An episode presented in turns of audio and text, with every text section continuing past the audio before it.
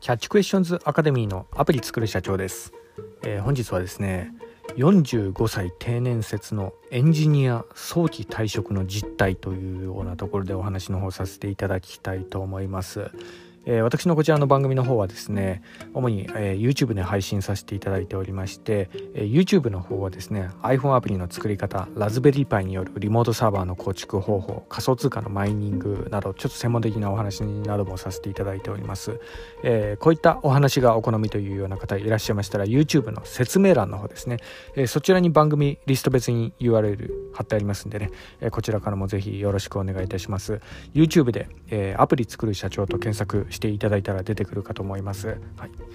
ではこんな感じでですねあの、まあ、私もですね、まあ、趣味を、えー、やりながら、えーまあの、少しこう稼げるような、えーまあ、趣味を最近こうやってる、まあ、の iPhone アプリの作り方とかラズベリーパイのリモートサーバーの構築方法仮想通貨のマイニングとかそういったものはですねややあの経済的負担を少しでもこう軽減してくれるようなそんなようなあの、まあ、番組をこう作ってたりするようなところもですねやはりあのまあ、自分がね将来あの、まあ、早期退職とかそういう、えー、ことをしなければいけないとかねそういうような事態に陥った時にね何かあの副業としてもお金稼げるような手段をもう常に持っておきたいなというような思いもあってなんですけど、まあ、そんなような感じで、まあ、副業としてあのビジネスとかもこうやったりしてるようなとこがあるんですが、まああのまあ、それがですね、まあ、本題にもちょっと絡んでくるんですがあの45歳定年説のエンジニア早期退職の実態といういうようなところで、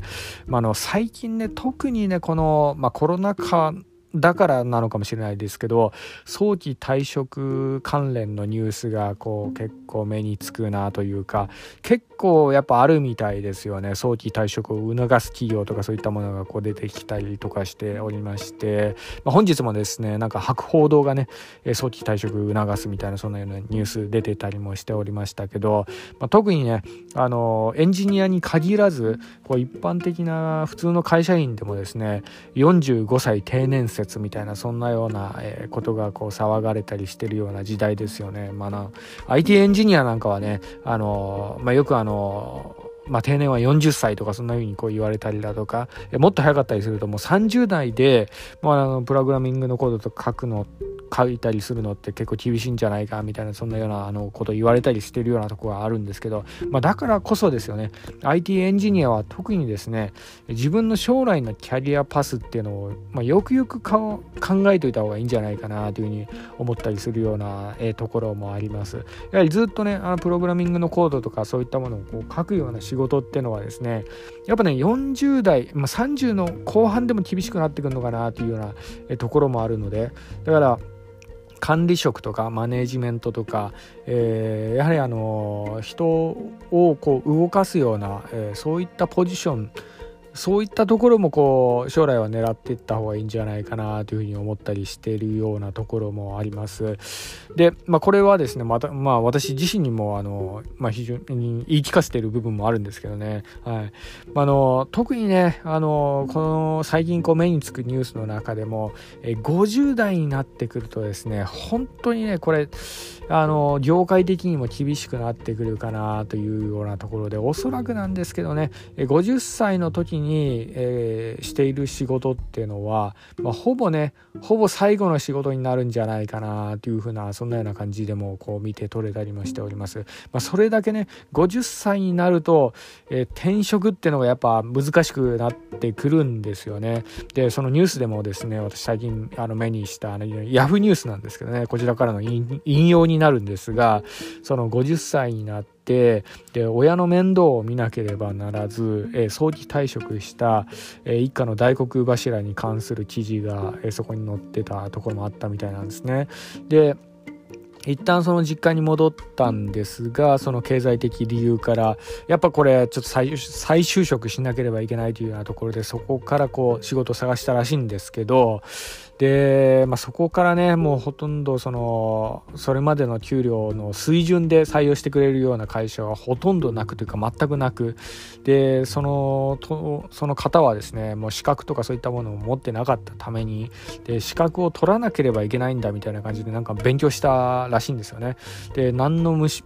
格もないような方だったんでとりあえずなんか不動産関連の、えー、宅地建物取引士みたいなそういうような免許を取ったらしいんですけどただですですねそのね、えー、資格すごい猛勉強して取ったらしいんですけどそれでも、えー、会社では採用してくれるところがなかったというようなところで結局なんかの時給800円のガソリンスタンドのバイトをこうやって食いつないだらしいんですね。でただそれでもやっぱりお金足りずにっていうのがあのその方のね娘さんの、え学費をやっぱ工面しなければいけないようなそんなような状況だったらしくでそれでこう手をを出したのが株と投資だったらしいです。でそのね投資はですね失敗したら人生の終わりっていうような覚悟を持って、まあ、いわゆる排水の陣で投資に挑んだみたいなそんなようなエピソードが書かれてるんですけど、まあ、その後はですねどうなったかはですねあのそのヤフーニュースの記事には書いてなかったんでちょっとよくわかんないんですけどこれはですね人生設計めちゃくちゃというか悲惨ですよねこれ。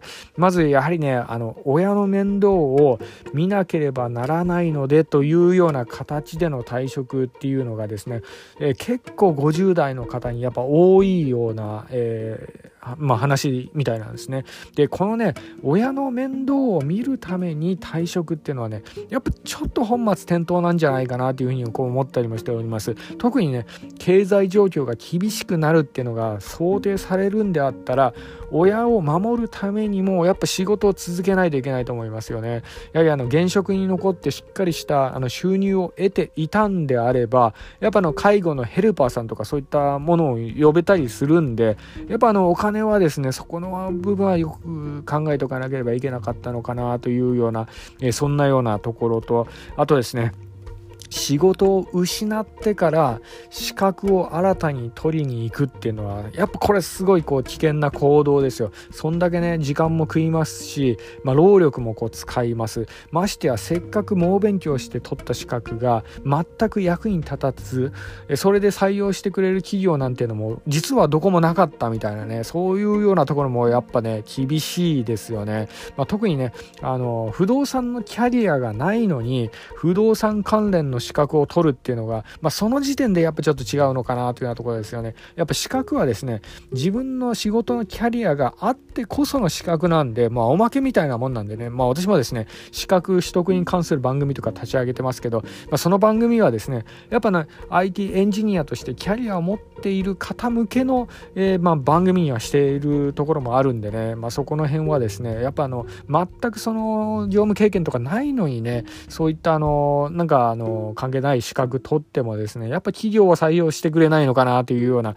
そういうような現実をちょっと知らされたかなというような感じですね。はい。で、最後にね、あともう一つこうやっちゃいけないのは、娘さんの学費を工面するために、それでね株とか投資で回収しようとする考えねこれはやっぱちょっと甘かったかなという、まあ、これはね本当にこうドツボにドツボにはまってしまう前兆のような行動ですよねで投資とかねそういったものはね絶対の余裕資金でやらないといけないんでまああの投資なんてのはまさにそうなんですけど絶対に負けてはいけないような状況でやっちゃダメなんですよね。本当にこうあの何かねこうあの含み損抱えた時には潔く損切れるぐらいの心って結構重要なんで、だからこの辺がね、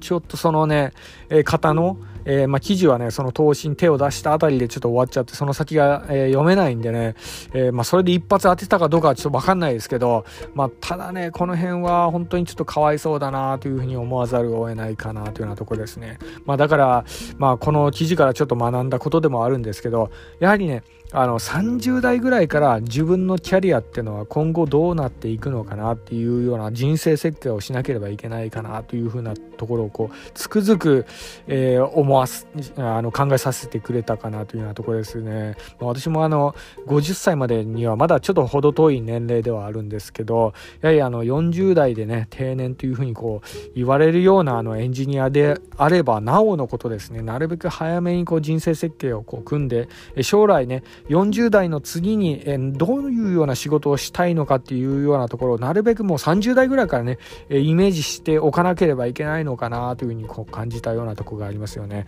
40代ぐらいでどれぐらいの収入を確保したいのかだとか、まあ、そういったところも、まあ、一つ大事になってくるのかなというふうに、え思った次第でもあります。はい、本日は以上になります。では最後にいつもと同じ言葉で締めさせていただきたいと思います。